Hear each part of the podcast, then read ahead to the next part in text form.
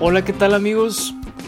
Es un gusto darles la bienvenida nuevamente a nuestro podcast Descompuestos, a este quinto episodio ya de este podcast de análisis y propuesta de distintos temas que nos aquejan socialmente.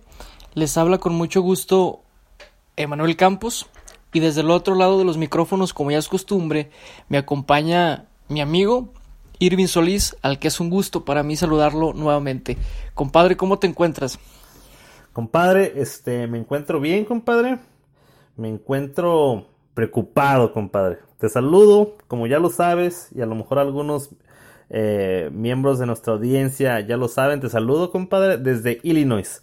Le saludo también a la audiencia desde Champaign, Illinois, donde hace una semana el gobernador de este estado dictaminó un lockdown. Básicamente es como algo ya similar a una cuarentena, compadre me encuentro encerrado, me encuentro sin salir, compadre. Son, solo salgo a comprar mi despensa, salgo a la farmacia, salgo a correr aquí afuera de la casa, básicamente, compadre. Este, entonces así me encuentro, compadre. Me encuentro ya muy encerradito en cuarentena. Y tú cómo estás, compadre? ¿Qué tal está por allá todo? A lo mejor para allá vayas, compadre.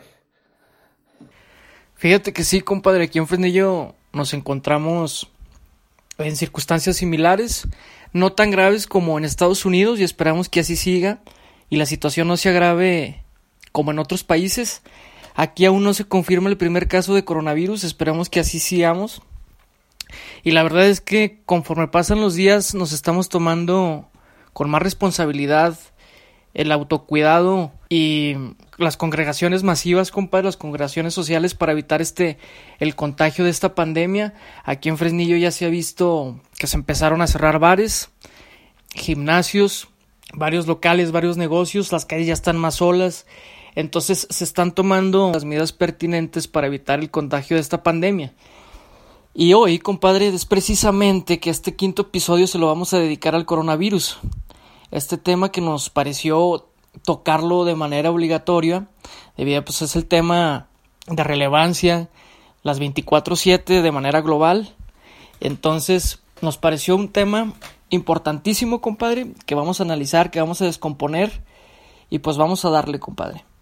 Así es, compadre, era, era imperativo hablar del COVID-19, compadre. Como tú ya lo dijiste, una pandemia que hasta el día de hoy, ya 25 de marzo, ha tenido muchísimas consecuencias y repercusiones globales y no se diga locales, compadre. Ya como tú lo mencionaste, en nuestro municipio, en Fresnillo, ya lo estamos viviendo, ya fuimos testigos de que cerraron los bares, los santos, lugares de esparcimiento social, así como gimnasios, donde pues ya mucha gente se ve afectada, compadre, y pues yo me encuentro entre esas, yo me encuentro entre esas personas, compadre. Entonces, sí, compadre, era, era, era preciso hablar acerca del coronavirus. Y antes de pasar a la introducción, compadre, me, gustaría rápido recordarle a la audiencia lo que es Descompuestos. Aquí en Descompuestos, este, pues a eso nos dedicamos, a tratar temas de interés público, temas de relevancia social y todo tipo de problemática que aqueje a la sociedad. Y como en este caso lo es este, el mismo virus o los mismos efectos que está causando la propagación del virus COVID-19, compadre. Entonces, pues sí, vamos a pasar a introducir el problema, compadre. Voy a introducir de manera muy breve el tema. Como ya muchos saben, este virus se originó en una provincia china, en la provincia de Wuhan, en un mercado exótico. porque en China? Bueno, China, bueno, de entrada decirles que es un virus que se transmite de animal a hombre. Entonces en China hace mucho tiempo se legalizó el consumo de especies exóticas. ¿Por qué se legalizó el consumo de especies exóticas? Pues es un tema que tiene que ver con la que es un tema vinculado con la hambruna y la sobrepoblación que padece China. Entonces, de esta manera, al legalizar las especies exóticas es una manera de mantener mm, alimentados a los chinos, pero de una forma muy barata y de una forma, pues sí, muy responsable. Entonces, de esta manera se propaga el virus en China para después darle paso a, a otros países cabe mencionar que China puso en cuarentena a 60 millones de personas y aún así no pudo contener el virus. Entonces, el virus pasó de ser local en China a atacarnos gravemente a nivel mundial, compadre, a nivel global. Como tú ya lo mencionas, pues eh, un virus que se originó en China, donde yo creo que fuimos muchos, yo me incluyo dentro de ese grupo, fuimos muy incrédulos al subestimar las consecuencias que iban a pasar, compadre. Yo recuerdo muy bien, compadre, el, día de cuando empiezan, eh, en los primeros días de enero empiezan a salir este, las notas acerca de este virus, donde expertos decían de que si iba a ser una próxima pandemia. Y yo decía, pues, o sea, ¿cómo es posible? Si el virus está ya, ¿cómo, ¿cómo es posible? O sea, ¿por qué lo aseguran? ¿Qué certeza tienen? Pero después vas entendiendo que, pues, es un virus que se transmite de persona a persona. El contagio es, este, el contagio a través del contacto físico es como una persona se contagia. Entonces, después de ahí me entendí de que, o sea, sí, o sea, es muy fácil entenderlo. Si en su país no pudieron contenerlo, tarde o temprano también a nivel global no lo íbamos a poder contener. O sea, si no lo puedes contener desde un inicio, que solo tenías uno infectado, dos infectados, menos lo ibas a tener, menos lo ibas a poder contener cuando ya tenías alrededor de mm, como 500 o 6, 500 o 1000 casos ya en China. Entonces ahí como se escapa el virus y pasa lo mismo, donde se escape el virus y llega esa persona, ahí surge un nuevo brote y así es como básicamente pasó. Ya después lo empiezas a entender que básicamente es imposible detener el mundo, compadre. Es imposible detener el flujo de gente y por eso es que pues ya estamos en eso, compadre. El virus sale de China y empieza a llegar a Estados Unidos, a Europa y a muchos países, este, más que nada debido a... Ah, pues que son las rutas más, este, más más concurridas pues por razones de comercio, por razones de turísticas, por razones de laborales. Entonces es por eso que rápido llegó el segundo país en cuanto llegara bueno, de los primeros países que llegas en Estados Unidos, después en países de Europa y después casi casi un mes y varios días más es que llega a México, compadre. Entonces en México nos toca recibir el virus eh, pues somos de los últimos países, casi casi de los últimos países a los que llega el virus, compadre, alrededor de los últimos días de febrero. Así es, compadre. Entonces, evidentemente, esta pandemia representa un grave problema a nivel mundial si no lo podemos contener de, la forma más efectiva y cuanto antes. Entonces, ¿qué consecuencias graves podemos tener de manera local y de, grave, y de manera global? Entonces está dos cosas, las consecuencias económicas y las consecuencias sanitarias. ¿Cómo debemos sobrellevar esta crisis para no perder la una, o sea, para no perder una y para no perder la otra? O sea, es, evidente que mm, ante una crisis, ante una dificultad de este tamaño, es obvio que se va a tener que perder algo, pero necesitamos pensar cómo podemos perder de menor manera, tanto en lo económico y en lo sanitario, compadre.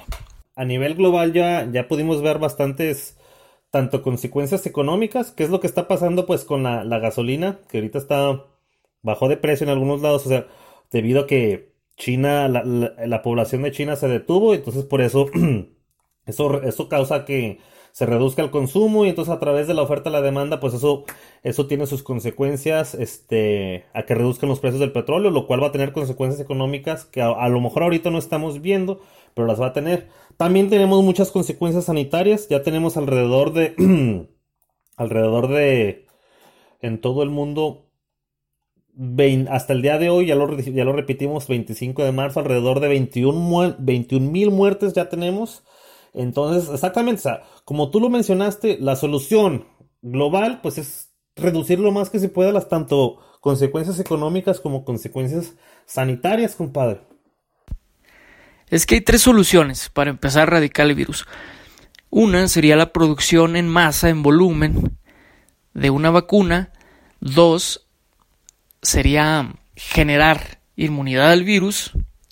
Y tres sería el distanciamiento social. La primera no es viable todavía porque pues no, puedes, no podemos atacar de manera inmediata el virus, debido a que si bien China ya desarrolló la vacuna, aún mm, pues tardaría dentro de 12 a 18 meses en abastecernos globalmente. La segunda y que a nadie le interesa sería contagiarnos del virus y una vez contagiados pues generar anticuerpos para ser inmunes. Aunque se sabe que este virus aún atacándote por primera vez puedes contagiarte una segunda vez aunque de manera menos efectiva. Y la tercera sería el distanciamiento social, que es la que está se está planteando de manera global en todos los países, que es evitar las congregaciones sociales, el autocuidado, la autocuarentena, la responsabilidad social, evitar eventos masivos, proteger a nuestros grupos de riesgo, etc. Aquí lo interesante es si México está capacitado para hacerle frente aún con el distanciamiento social a las problemáticas económicas y sanitarias que esto conlleva, porque si bien muchos tenemos el privilegio de pasar nuestros días en casa, hay quienes que no, hay quienes que, tienen, que viven al día, que tienen que salir, el mundo no para y va, va a seguir transitando gente, se van a seguir saludando, van a seguir teniendo contacto social. Aquí es si México ha ideado un plan para poder hacerle frente a estas circunstancias económicas y sanitarias que esta pandemia conlleva. Exactamente, así como lo, lo, lo, lo, que mencionaste, o sea, podemos tener dos tipos de soluciones bien extremas para que la gente lo entienda. Es un virus que ya dijimos que se transmite de, eh, a través del contacto físico de persona a persona, individuo a individuo. Entonces, si no lo quieres transmitir, pues no te muevas, congela el mundo 40 días, que nadie se mueva en 40 días y se acaba el virus. Obviamente eso no va a pasar, ¿verdad? Eso solo es una solución hipotética. Eso acarrearía, o sea, el peor escenario en cuanto a consecuencias económicas, ¿verdad? ¿Cuál es la otra solución del otro lado? Ah, pues sigue toda lo sigue que sigue que ruede el mundo, no hay, hay que ignorar el problema, que pase lo que tenga que pasar. Y aquí es donde tendrías el escenario con las peores consecuencias sanitarias, ¿verdad? Porque tendrías muchísimas muertes. No perderías, la vida no se detiene, no pierdes dinero, pero tienes muchísimas muertes, todas las consecuencias sanitarias. Entonces, este tipo de dos soluciones extremas es básicamente un ejemplo donde lo, que tú mencionas.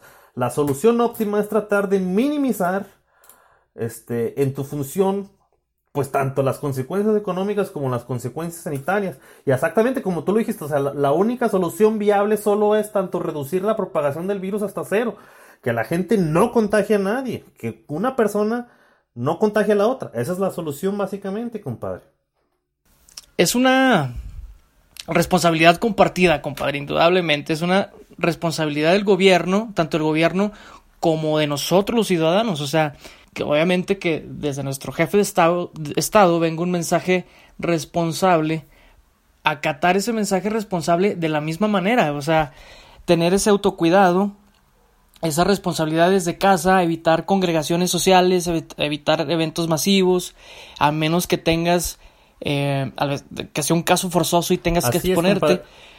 Así es, compadre. tienes razón, compadre. es una solución que eh, envuelve la participación del gobierno, la participación de empresas y la participación de la sociedad. Porque, o sea, es, muy fácil entender, si, la si el contagio es de individuo a individuo, significa que la solución está en cada individuo. Pero para que esa solución se dé de individuo a individuo, tenemos que fomentarla desde la sociedad, desde las empresas y desde el gobierno. Ahora, ¿qué han hecho otros países, compadre? Antes de pasar a, que, a, que, a la situación nacional, ¿qué han hecho otros países? En Rusia ya se ejerció una cuarentena, una cuarentena forzosa. Este, donde, pues al, al, parecer ahorita lo están haciendo bien. Tienen muchos contagiados, sí, tienen alrededor ahorita de 800 contagios, pero han hecho más de 100 mil pruebas, compadre. Cuando tienes un rango tan alto de pruebas, estás asegurando mucho. O sea, imagínate la proporción de contagios. O sea, que el número de pruebas significa que vas muy bien porque has testeado bastante bien. Hay otros países que no van muy bien, pero que de todos siguen en cuarentena, compadre. Países, países europeos, incluso este, en algunos estados, pues sí se están a. Están empezando. En estados de Estados Unidos están empezando a ejercer, a forzar la cuarentena. Y eso nos da paso a criticar qué se está haciendo en México, qué se va a hacer. Nosotros tenemos, ¿nos podemos dar el lujo de tener una cuarentena en México, compadre? No nos podemos dar el lujo de ponernos en cuarentena, de tomar una cuarentena, debido a que no somos un país primermundista. O sea, nuestro sistema económico no nos lo, no lo permite. se debió de haber tomado un plan de contingencia para evitar la propagación de acuerdo a las limitantes de nuestro sistema, a las limitantes económicas, a las limitantes de infraestructura, tomar un plan de acción de acuerdo a eso para poder mediar la, la situación económica y sanitaria. Así es, compa. Yo estoy bastante de acuerdo. Este, siento que hay que ser honestos sobre la condición de nuestro país. Eh, ni de los dos extremos que ya mencionamos, no podemos, este, no tenemos la economía para aguantar, valga la redundancia, las consecuencias económicas del problema. Y tampoco tenemos la cantidad de hospitales o nuestra infraestructura de servicios de salud eh, para aguantar las consecuencias sanitarias, compadre. No tenemos nuestros, nuestros servicios de salud, no tenemos las suficientes. O sea, nosotros no nos podemos comparar con los hospitales que tiene China, los hospitales que tiene Estados Unidos o incluso Europa, compadre. Entonces, como tú lo dices, sí, este México no está. Estamos en una situación privilegiada porque nosotros vimos cómo otros países este, enfrentaron el virus, cómo actuaron, qué efectos tuvo, y lo pudimos ver desde hace mucho. ¿Ok? Pero también no estamos en una situación no tan privilegiada debido a nuestro estatus económico, compadre. Entonces, este, claramente, si nosotros para resolver el problema necesitamos una planeación muy, muy, muy buena y hecha muy a tiempo. Sí, te voy a dar un dato de, de infraestructura de México comparado con otros países. Por ejemplo, China tiene 4.3 camas por cada mil habitantes. Italia tiene 3.2 camas por cada mil habitantes y México tiene 1.4 camas por cada mil habitantes. Ahora, el personal médico en México es de 2.2 médicos por cada 100.000 habitantes y 2.64 enfermeras por cada 100.000 habitantes. En Italia, 4.1 médicos por cada 100.000 habitantes y 6.5 enfermeros por cada 1.000 habitantes. Es decir, que si la situación se llegara a agravar en México, como en Italia, como en China, que aún superándonos en, eh, superándonos en infraestructura se vieron rebasados por esta crisis, o sea, imagínate si nos llega a afectar de, de la misma manera que estos países aquí en México. Mucha gente dice que estamos actuando muy a tiempo. ¿Tú crees que estemos muy actuando, actuando muy a tiempo? Yo en lo personal, este, sin herir susceptibilidades, creo que no, compadre. Como ya lo dijimos, o sea, la mayor solución que podemos hacer como individuos al problema es ejercer, practicar la, el distanciamiento social.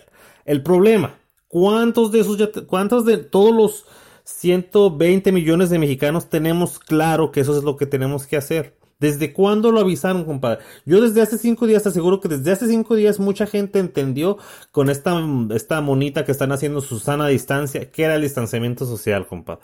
Hace cinco días, ¿cuántas personas el, esa propaganda de su sana distancia ya agarraron la onda de que está funcionando? Hay veces que, imagínate verlo como cuando te invitan a un evento. Si te invitan a una, a una disco o algo, este, y tú ves la propaganda, desde un día antes ya funciona, compadre. Si te, si te invitas, si, si ves el, si ves ahí el póster del evento, el, a la misma hora, ya, ya te convenciste de ir al evento el mismo día. No. A veces que hasta lo tienes que ver desde dos semanas antes para que tú te convenzas de esa idea. Si se trata de insertar la idea del distanciamiento social a la gente, no es, de, no, no, no se hace el momento. Tuviste que haber hecho desde dos semanas o tres semanas de anticipación, compadre. Siento yo, en mi opinión, que es muy tarde a la hora que se le está hablando a la gente del distanciamiento social. Si bien, si bien se ha actuado con mucho tiempo eh, en cuanto a acciones del gobierno de que ya, ya cancelaron clases, en cuanto a acciones del sector privado de que ya, por ejemplo, ya cerraron los bares, los antros, gimnasios, etcétera, siento yo que por parte de concientizar a la sociedad civil falta mucho, compadre y no este para muestra para muestra falta, falta un botón este Ve las playas, compadre, la, la, gente sigue viajando, apenas hay puente, la gente sigue estando ahí, este, muchísima gente, este, hay muchísimo que ves eh, fiestas, la gente dando la vuelta, etcétera. Así es, y, y es que el problema viene desde la falta de gobernancia, compadre. O sea, ¿qué quiero decir con esto? Muchos sistemas gubernamentales no le tomaron la debida importancia al problema hasta que paulatinamente se fue agravando la, crisis. ¿Qué pasó en México? Pues sale nuestro jefe de Estado, sale nuestro presidente a decir que no pasa nada, que nos abracemos, que todo está bien, que todo es besos y apapachos. Y ese mensaje irresponsable le llega al ciudadano mexicano que si de por sí es valemadrista por excelencia, imagínate cómo va a acatar las medidas necesarias para contener el virus. Al contrario, con ese mensaje lo único que estás incitando pues es a una falsa calma, a que el presidente te diga, ah, no pasa nada, la luz al final del túnel es la salida, cuando en realidad es un tren que viene a aplastarte y que debes de detenerlo, con las medidas pertinentes.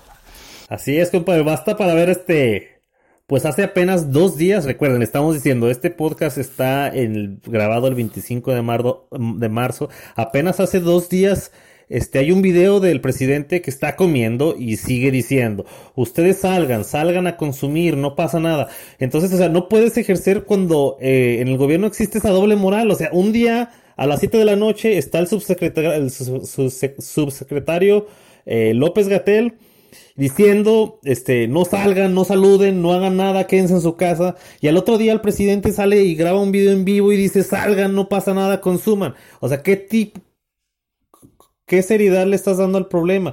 ¿Qué seriedad le estás dando al problema cuando, o sea, sabes que estás en los ojos, sabes que 120 millones de mexicanos están viendo tus pasos, te están siguiendo lo que haces y tú en tus mítines saludas, abrazas, este, hasta, hasta, hasta besas. Exactamente, o sea, si no, no, no puedes sacrificar tu popularidad con la salud de la gente. O sea, y, parece, parece que al presidente de la República le, le importa más mantener esa falsa calma, ese falso aliento de que todo está bien y que no pasa nada, para seguir resguardando su popularidad, que el interés por la salud y el bienestar de todos los mexicanos. Así es, compadre. Y simple y sencillamente eso refleja algo que, que aunque mucha gente le moleste, pues es, es la verdad. O sea, su, la ignorancia ante la situación de los, de, los problemas que están afuera de México.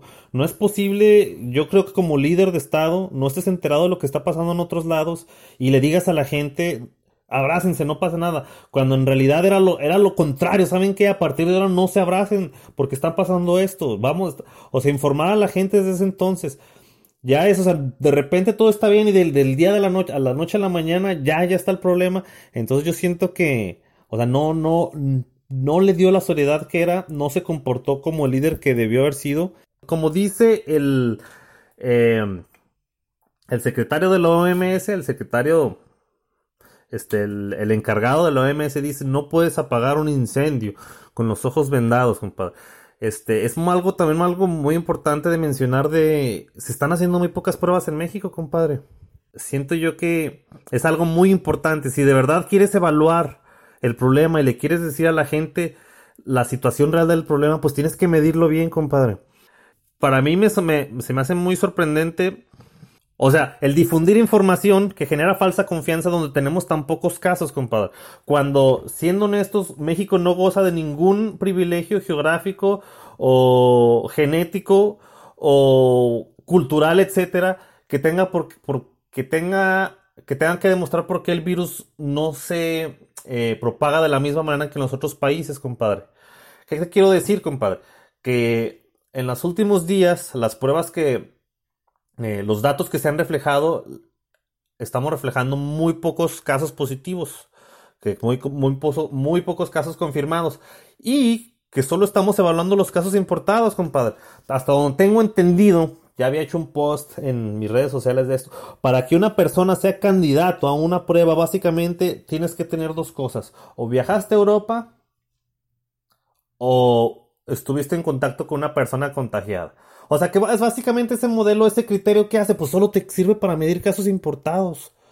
O sea, básicamente le estás diciendo a la gente, mira, tenemos tantos contagiados, pero solo son casos importados. No sabemos cómo se esté esparciendo el problema, no sabemos cómo se está propagando. Entonces ese dato no te sirve de nada, compadre. Esta práctica de evaluación al problema es en vano, no te está arrojando, no te está arrojando un muestreo real de las personas contagiadas y debido a eso, pues vas a tomar soluciones incorrectas para erradicar el problema, compadre.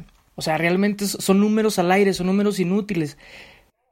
Pero es que el interés, el objetivo no es medir casos importados, tú tienes que medir la epidemia y si quieres medir la epidemia es medir el brote, es medir la transmisión comunitaria. Entonces no te puedes dar el lujo de decir, ah, miren, todos estos que tenemos son casos importados, pero transmisión comunitaria no sabemos nada. O sea, no refleja nada la información. Y lo peor es que la gente, pero, y lo peor es que la gente se confunde. Te lo juro, he visto a muchísimos contactos decir, la situación va bien, estamos teniendo, estamos manejando muy bien, estamos manejando muy bien este, la, la pandemia, no se está comportando con los demás países. Pues claro, si no mides bien, ¿Cómo quieres que se comporten los demás? es lo que te decía, y tiene muy lógica. Si sabes que la curva de propagación exhibe un comportamiento exponencial, pues también tu número de pruebas tiene que ir esperando. O sea, si, si, si, te mantienes haciendo 300 pruebas diarias, 300 pruebas diarias, no, jamás, jamás vas a, a observar el, el, comportamiento adecuado, lo que se espera. Entonces, y, pero, y para eso hay una prueba muy, muy, muy, muy clara, compadre. ¿Qué pasa? Vamos a prestar algo, prestarle atención al número de sospechosos. Fíjate, el número de sospechosos desde el 19 de marzo fue 448. Luego fue 606, luego fue 697, luego 793, luego 865, antier 1219 y hoy 1656 está incrementando, básicamente. Ahí, sí puedes observar un, crecimiento exponencial. ¿Qué significa? Que la transmisión comunitaria desde hace muchos días está y no la estás midiendo. Y, posiblemente ya le perdiste el rastro. Exactamente. Y, y, como bien sabemos, compadre, este virus, o sea, imagínate, esos casos sospechosos ya tienen incubado el virus, lo tienen dormido y que están contagiando a más personas que no nos hemos dado cuenta. Imagínate Mm, la irresponsabilidad de, o sea, la forma irresponsable de evaluar el problema, o sea, de, atacar el problema. ¿Qué está pasando? Pues obviamente, y hay muchos más casos sospechosos, muchos más contagiados. Entonces, cuando broten los síntomas de estas personas sospechosas o contagiadas que no nos hemos dado cuenta y que no se han texteado, va a ser de manera tarde y ahí va a ser demasiado tarde y ahí es cuando nuestra infraestructura de salud va a colapsar o nuestra economía puede colapsar. Y todo debido a que desde un principio pues no se está midiendo bien, no se está atacando bien el problema y solo se están tomando en cuenta casos importados. Y lo peor de todo, compadre, pasando a otro punto, es que es algo muy importante discutir y aclarar, es de que, o sea, la gente tiene muy clara, está la idea en mucha gente que dice, es que no es un virus peligroso, solo se muere el 2% de la población, pero la gente no tiene algo muy claro.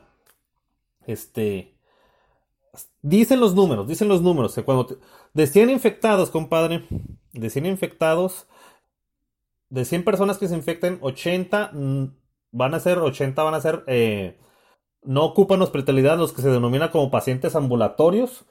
De esos 20 restantes, 14 van a necesitar de un médico o de acudir a un hospital. Y después, los 6 restantes van a necesitar de servicios o cuidados más intensivos, compadre. Entonces, este, ¿qué es lo que pasa? A lo mejor ahorita no se nota, obviamente, pero a la medida en la que incrementen los infectados, ese, ese 14 y ese 6 van a estar incrementando, ese 14 de cada 100 y ese 6 de cada 100 van a estar incrementando. Entonces, ¿qué es lo que pasa? Que satura los hospitales. Entonces saturan los hospitales, entonces, ¿qué es lo que pasa? Que personas que iban a ir al hospital por otra razón, personas que iban a dar a luz embarazadas, personas que tienen una cirugía programada, personas que tienen un accidente, personas que tienen una enfermedad y se les complicó, pueden ya no, o sea, pueden perderse de ese servicio, compadre, porque el hospital está saturado. No, y aparte de esas personas que ya se encuentran ahí en el hospital, que se están, que están tratando, se están tratando si una enfermedad, pueden quedar desatendidas por el abasto de pacientes contagiados por coronavirus, o sea, te sobrepasa el límite de contagio y entonces no sabes qué hacer ni con los contagiados ni con los enfermos que ya o sea que ya que ya que ya tenías en el hospital por X causa cáncer eh, tifoidea lo que tú quieras. Entonces esos pacientes quedan desatendidos no algo algo más preocupante compadre vamos a poner atención a esto. Acuérdense de cada 100 personas 14 necesitan ir a un hospital y 6 necesitan de cuidados intensivos. Pero ¿qué pasa, compadre, cuando ahora sí el hospital ya está lleno? Esos 6, porque se supone que la proporción es que de esos 6 que necesitan cuidados intensivos, dos se van a morir. O sea, desafortunadamente así, lo dice la estadística. Cuatro van a sobrevivir. Pero ¿qué pasa si ya tienen saturada el área de cuidados intensivos, compadre? Que esos seis ya se murieron, compadre. Esos seis ya no pueden, ya no tienen, ya, ya no pueden entrar. Entonces es de ahí donde se, incrementa la mortalidad. Porque ya los, las personas que estaban delicadas, pero que con un doctor se iban a poder salvar, ya no hay doctores. Entonces esas también ya se van a morir. E incluso personas de las 14 que están ahí, también se, se les puede complicar porque ya no pueden acudir al hospital. Entonces es ahí donde se empieza a elevar el rango de Lo mismo que está pasando con Italia, eso es lo que está exactamente. pasando. Por ejemplo, un claro ejemplo te lo voy a poner muy sencillo. China este, tuvo 81 mil infectados, pero nada más 3.200 muertes. Italia tiene 74 mil infectados, pero tuvo 7.500 muertes. Eso es donde exhibes y entiendes eso, compadre. O sea, como ya básicamente tus hospitales ya rompieron, ya no hay hospitales, la gente que necesitaba del mismo coronavirus acudir a eso ya se murió. ¿Tú qué harías, compadre, para solucionar el problema, compadre, desde en el país? O sea, si tú fueras el presidente, ¿tú qué, qué medidas tomarías? Este, ¿Qué corrección harías? ¿Qué, ¿Qué propondrías? ¿Qué hace falta o qué podrías hacer tú, compadre? Indudablemente sería mucho menos optimista que nuestro actual, que nuestro actual presidente eh, desde un principio me hubiera tomado mucho más en serio la gravedad del problema, partiendo desde que ocupamos entender nuestro sistema de salud en cuanto a infraestructura, nuestro sistema socioeconómico y en base a eso empezar a tomar soluciones inmediatas. Por ejemplo, incrementaría o reforzaría este mi aparato en el sector salud sería incrementar todavía el número de pruebas para que en base a eso se arroje un número real de los sospechosos y contagiados y tomar soluciones que aminoren el problema. Ese es el primer paso, definitivamente. forzar el número de pruebas que estás teniendo. No puedes tener tantos sospechosos y no medirlos, compadre. No puedes estar notando que está creciendo cada día más los sospechosos y no medirlos. Porque hay algo ahí, porque no es normal que tengas más sospechosos cada vez más. Entonces, pues como tú ya lo dijiste, o sea, si bien no es ser menos optimista, es ser serio, compadre. Es un problema con el que no se juega. Yo entiendo que eso es personalidad, pero este, ese tipo de situaciones es, tienes que manejarlo con seriedad. Si te paras este, jugándole al vivo y haciéndote el gracioso, compadre, reflejas, reflejas falsa confianza. La, la, la, no se trata, no es este eh, infundir pánico, compadre, pero tampoco es tomarlo a la ligera. O sea, aquí es donde creo yo que eh, deben relucir aquellos economistas de México, los, eh, aquellas propuestas económicas de aquellos que conocen del tema y que puedan darle una solución viable y sustentable al sistema económico y al sistema de salud. Es la oportunidad para resaltar eh, liderazgos, tomas de decisiones, compadre, porque, o sea, lo, más importante son la situación local en cada lugar. Si en Quintana Roo tienes 100 casos, no te vas a detener en Zacatecas porque están en 100 casos. Si me explico, necesitas este, cada, se tiene que dar mucha autonomía para que puedas, este, tomar tus propias decisiones y para no verte afectado, compadre. ¿Sí me explico? A lo mejor yo siento, yo desde mi punto de vista, en el momento que hay un caso en Zacatecas, siento que, es mi análisis, siento que se exageró mucho en cerrar todo de un golpe. Siento que era más bien en forzar y promover y asegurar el distanciamiento social, decir a los negocios, ahora les necesitan tener su filtro sanitario, necesitan tener publicidad, distanciamiento social, a la persona, tienen que tener, tenemos que tener esa responsabilidad social. Si ves a una persona en tu negocio saludándole o tocando algo, señorita, no tiene que estar haciendo eso, acuérdese, o sea... Eh, eh, eh, sí, el problema es que esas acciones que tú mencionas no se llevan a cabo debido a que ya el problema, o sea, debido a que no atacaste el problema con tiempo. O sea, al no atacar el problema con tiempo, no queda tiempo, valga la redundancia, para ponernos a empezar en esas medidas, ¿sí? Porque ya el problema está un poco más avanzado. ¿Qué hubiera pasado si desde un principio nos hubiéramos, o sea, que, que, que el gobierno hubiera puesto esas medidas de manera federal y de manera estatal desde un principio, pues otra cosa hubiera sido. Sí, faltó mucha, faltó poner atención a, o sea, a, las mismas consecuencias sociales que estaba acarreando el virus en otros países. Otro caso, por ejemplo, son las compras de, pánico. ¿Por qué no se le instruye a los gerentes de tiendas de autoservicio decirle, oye, ¿sabes qué? Este, nos vamos a enfrentar a un fenómeno de compras de pánico, porque tienes que regular la venta para que no haya desabasto, para que no haya gente que se quede sin despensa, solo le puedes vender cierta cantidad de atunes a cierta persona, tantos rollos de papel a cierta persona y regular eso, para evitar eso, lo que te digo, o sea, faltó mucha planeación, faltó mucha planeación para... Eh, atacar correctamente el problema. Nosotros, te repito, estábamos en una situación muy privilegiada de que estábamos viendo que estaba en otros países, estábamos viendo cómo otros países estaban reaccionando, lo que estaban haciendo y nosotros tuvimos todo el tiempo de diseñar un buen plan y saber a qué nos expondríamos. Entonces, este, ¿qué sigue? ¿Qué sigue? Yo siento que se tiene que buscar todo tipo de acciones para que, o sea, insertar lo que, la idea en la gente, en sociedad civil, en dueños de empresas, en, en, gente influyente, ya sean este, no sé, políticos influyentes, este, influencers, etcétera, de que tienen que convencer a la gente que el distanciamiento social es, la, es la, es el camino a seguir.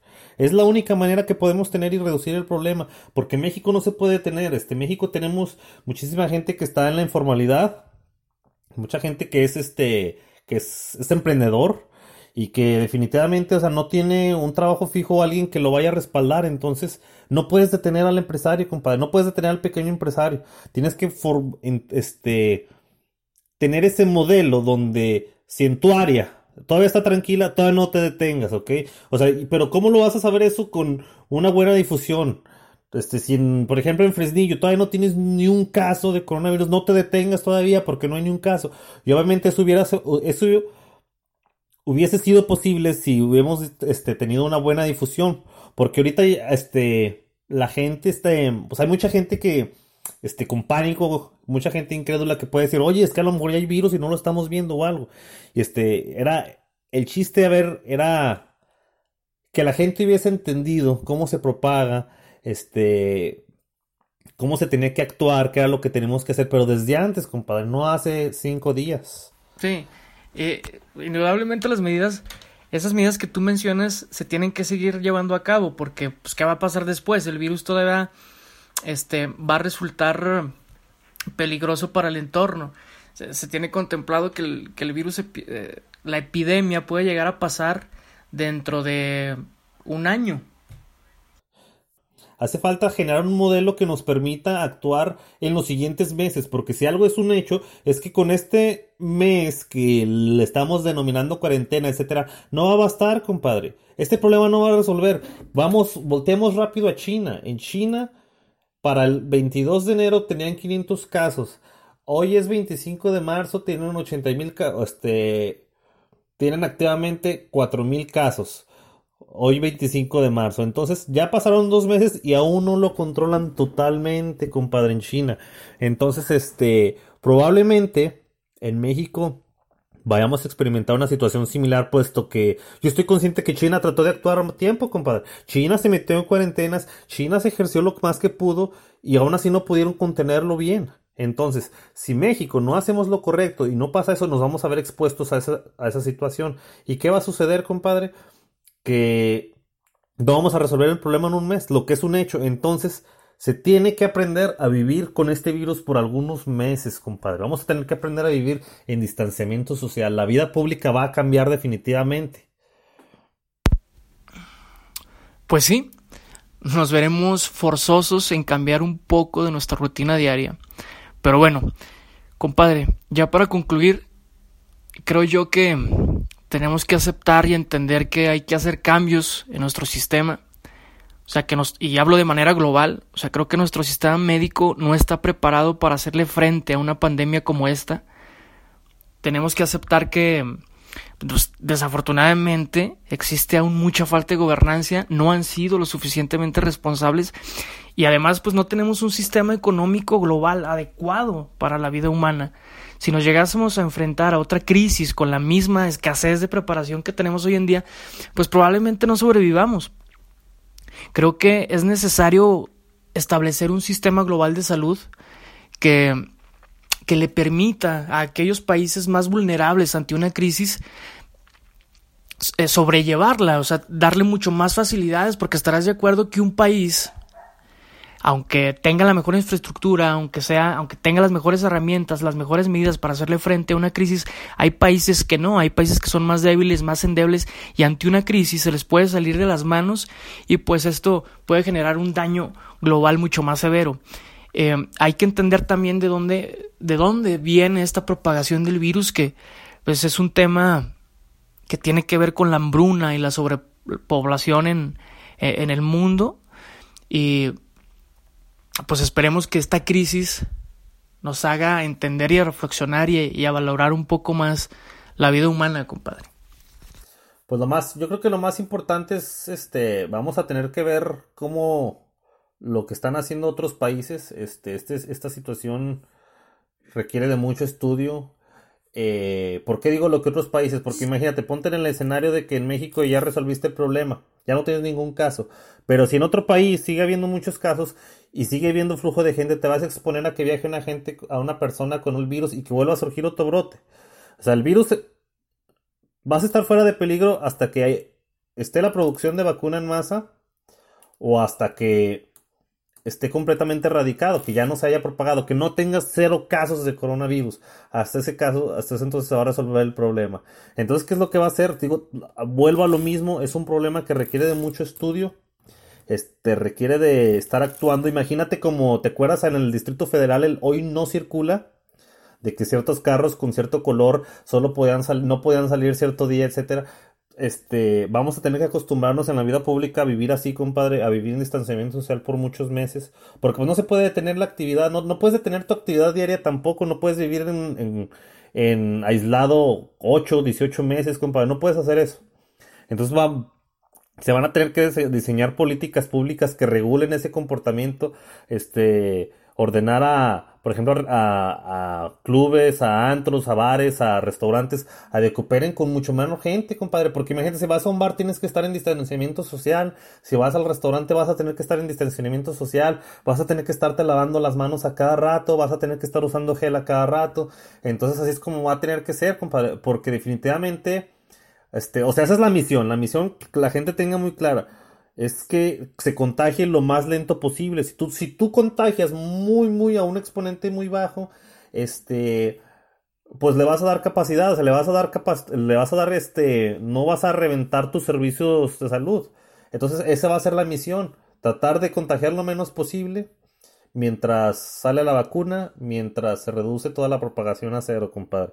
Este, y pues sí, yo siento que ¿Qué es lo que hace falta estudiar el problema? Este mes de cuarentena, bueno, no cuarentena, este mes de aislamiento que se está promoviendo en México con que no vayan a las clases, algo, este, nos va a hacer, va a servir de mucho, va a ser de mucha ayuda para entender cómo, qué tanto se propagó el virus, qué tanto pasó, este, y entenderlo, compadre, porque es un, o sea, no tiene comparación. Y, más que nada, comparado con, eh, de nada sirve si no entiendes el, cómo funciona tu, tu sistema socioeconómico, tu sistema de salud. Si no entiendes eso, pues no vas a entender cómo atacar una crisis de este tamaño, de esta magnitud. Entonces creo que también es importante que los que se ven envueltos en estos temas socioeconómicos, en estos temas del sector salud, de infraestructura, pues le tomen la severa importancia para poder entenderlos cuáles son nuestras limitantes y cómo podemos enfrentar un problema de esta magnitud debido a nuestras a nuestro contexto, a nuestras circunstancias, ¿verdad? Pues se van a tener que, van a tener que utilizar muchas cosas. Vamos a tener que la ciencia y la tecnología van a ser un gran aliado, compadre. Este, en China, por ejemplo, hace alguna idea que yo te había platicado, pero resulta que en China, este, un aliado muy fuerte fueron los celulares, compadre. A través de los celulares tú te dabas cuenta, este, o sea, si tú no tenías ningún virus o cierta, de cierta manera, este, es como un certificado de que tú te encontrabas limpio y puedes acceder a ciertos lugares. Entonces, este, en el mismo celular sabías qué tantos sitios eh, habían tenido antecedentes de, gente infectada, etcétera. Y entonces lo que yo te decía, yo te decía, usted, una, diseñar una aplicación en la que este, se, se lleve un registro de las personas y los lugares con los que conviviste hace 15 días y si en dado caso yo resulto que tengo el virus, se le va a informar a todas las personas, porque ya hay un registro de todas las personas con las que yo conviví. Y esas mismas personas se les puede informar a las que ya convivieron. Entonces, este, bueno, es, solo un ejemplo, es un decir, pero lo que te quiero decir es de que se va a tener que hacer uso de todas las herramientas, de todo lo que podamos, porque es un problema que no es fácil de resolver, compadre. Sí, sin duda se requiere la suma de todos los esfuerzos posibles para erradicar este daño global, compadre pues por hoy estuvo muy buena esta discusión. Esperemos que mm, les guste a la gente lo que estamos discutiendo, platicando.